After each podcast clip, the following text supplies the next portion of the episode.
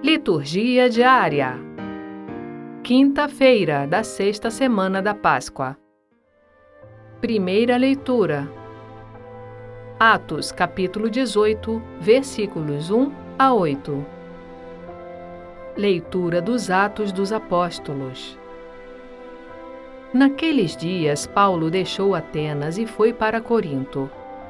Aí encontrou um judeu chamado Áquila, natural do Ponto, que acabava de chegar da Itália, e sua esposa Priscila, pois o imperador Cláudio tinha decretado que todos os judeus saíssem de Roma.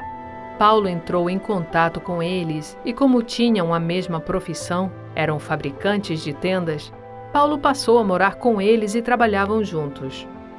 Todos os sábados, Paulo discutia na sinagoga, procurando convencer judeus e gregos. Quando Silas e Timóteo chegaram da Macedônia, Paulo dedicou-se inteiramente à palavra, testemunhando diante dos judeus que Jesus era o Messias.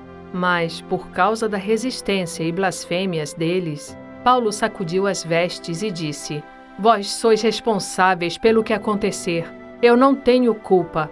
De agora em diante, vou dirigir-me aos pagãos.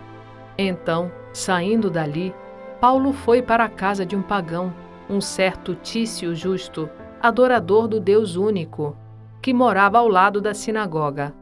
Crispo, o chefe da sinagoga, acreditou no Senhor com toda a sua família, e muitos coríntios que escutavam Paulo acreditavam e recebiam o batismo. Palavra do Senhor. Graças a Deus.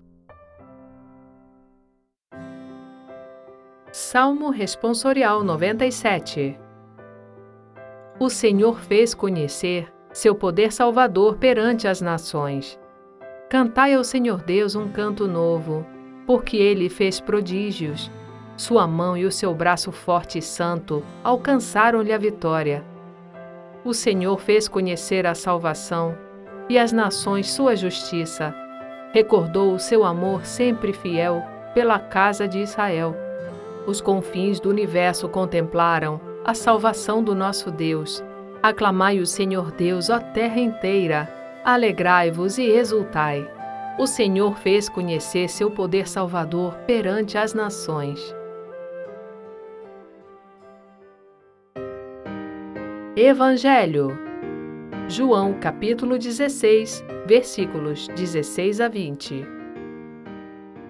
Proclamação do Evangelho de Jesus Cristo segundo João. Naquele tempo disse Jesus aos seus discípulos: Pouco tempo ainda e já não me vereis, e outra vez pouco tempo e me vereis de novo.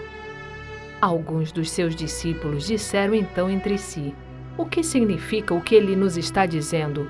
Pouco tempo e não me vereis, e outra vez pouco tempo e me vereis de novo. E eu vou para junto do Pai?